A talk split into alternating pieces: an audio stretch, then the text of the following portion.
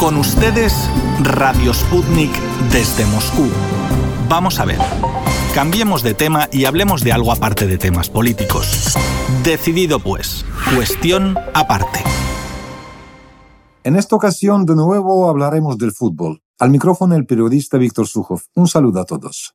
El mundo futbolístico vivió dos semanas disputadas frenéticamente en la Liga de Campeones y en la Liga Europa. Dos semanas que desembocaron en resultados sorprendentes y debido a las extremas condiciones a las que fueron sometidos los equipos participantes que tenían que decidir su destino en un solo encuentro, salieron a flote realidades jamás esperadas algunos meses antes. Para analizar la fase eliminatoria de los principales torneos del viejo continente, contamos con nuestro colaborador, el analista deportivo peruano ruso Lorenzo de Chosica. Hola amigos oyentes. No cabe duda que el fútbol internacional ha experimentado una verdadera revolución inesperada, desconcertante y muy amarga en primer lugar para los cracks de la talla de Cristiano Ronaldo y Lionel Messi, acostumbrados a estar en el centro de la atención por sus exuberantes ganancias monetarias anuales o por sus récords futbolísticos que a primera vista parecían insuperables. Un golpe total a su ego que los ha bajado del cielo y les ha recordado que son vulnerables y frágiles como cualquier ser humano. Hagamos pues un repaso de lo que pasó con los favoritos de los octavos de final de la Liga de Campeones, cuya hecatombe comenzó el viernes 7 de agosto. El Real Madrid campeón español, tenía la desventaja de la derrota sufrida en casa en el partido de ida de febrero ante el Manchester City por 1 a 2, a lo que se sumaba la expulsión de su defensa central y pieza fundamental Sergio Ramos, caso que a la postre le pasó factura. Su eliminación la hizo realidad Rafael Varane, otro de sus experimentados defensas, que con garrafales acciones en su área regaló dos goles y provocó la eliminación inaudita de los dirigidos por Zinedine Zidane. El gol de Benzema no jugó papel alguno en el resultado final.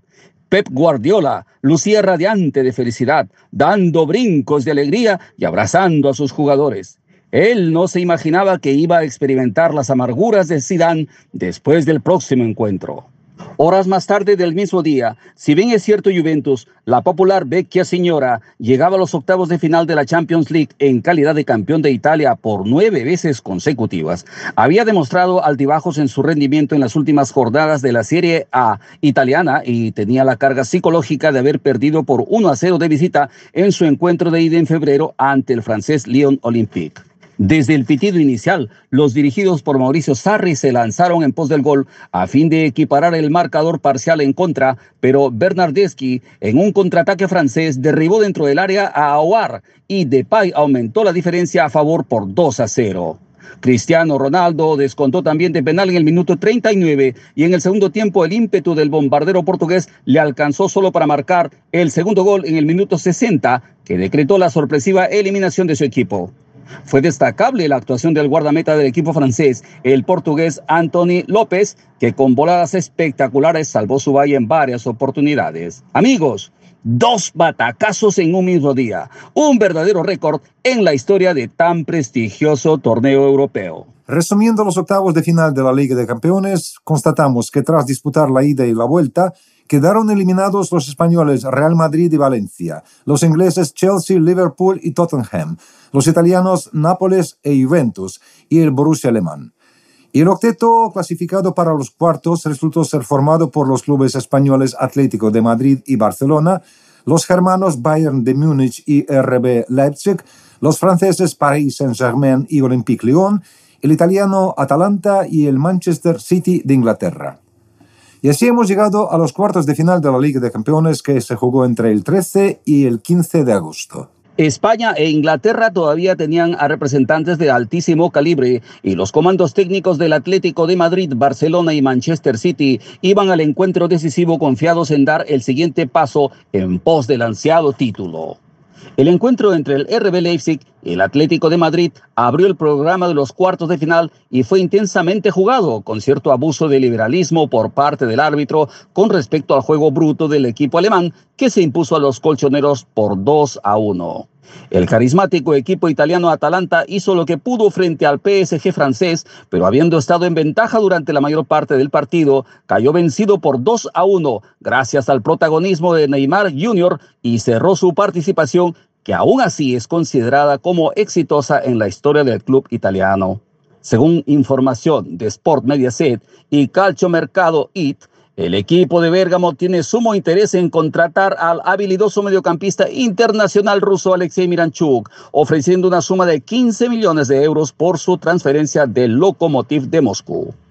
En la previa del partido, Arturo Vidal, haciendo gala de soberbia, declaró a la prensa que Messi es de otro planeta. Esa afirmación no se vio reflejada en el campo de fútbol. La arrolladora máquina del Bayern de Múnich con Müller y Lewandowski, bien ayudados por las líneas defensivas del campeón Tectón, desaparecieron a Messi del campo de fútbol y demostraron lo contrario de lo dicho por Vidal.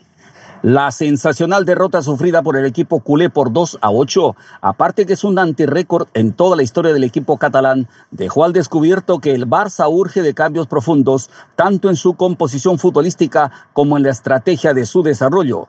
Conseguir victorias y hasta algunos triunfos a costa de la genialidad de Lionel Messi es muy peligroso y esta vez, como una casa de cartón, se desplomó el Barcelona. Las pretensiones del Manchester City de disputar la Copa de Campeones se vinieron abajo ante un León embalado con su ariete Dembélé, que con su doblete de goles fue determinante para el resultado final a favor de 3 a 1, convirtiendo la alegría de Pep Guardiola en profunda tristeza por la eliminación de sus pupilos. En resumen, dos equipos alemanes y dos franceses intentarán ganarse el derecho a jugar en la gran final. El martes 18 de agosto se enfrentarán el PSG y el RB Leipzig. Al día siguiente, el Bayern de Múnich juega contra el Olympique Lyon. Queda muy poco tiempo para conocer el nombre del nuevo campeón del principal torneo europeo y nosotros nos alistamos, amigos, para disfrutar la gran final de la Champions League. Siempre atento a la jugada, Lorenzo de Chosica.